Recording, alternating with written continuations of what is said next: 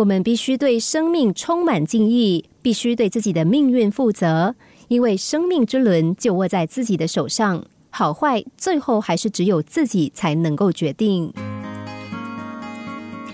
有个小男孩跟爸爸走在山中，一个不留神踩到一颗石头，小男孩哇的叫了一声，几乎是同时，他听到了一个声音从山中的某一处传出来，重复他的声音。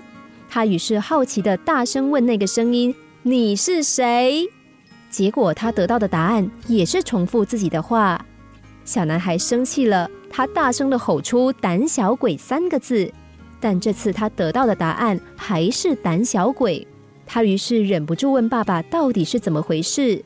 只见爸爸笑了笑，向那个声音大吼了一声：“我钦佩你。”结果得到的回答也是一样的。再来，爸爸再次大声喊：“你是冠军！”这个声音也回答：“你是冠军。”小男孩感到既惊讶又不解。爸爸于是向他解释说。一般人称这是回音，但实际上这是生命不变的真理。你所说的和做的每一件事，最后都会回应到你的身上。你所付出的，最终都会得到回报。这就是生命和自然的法则。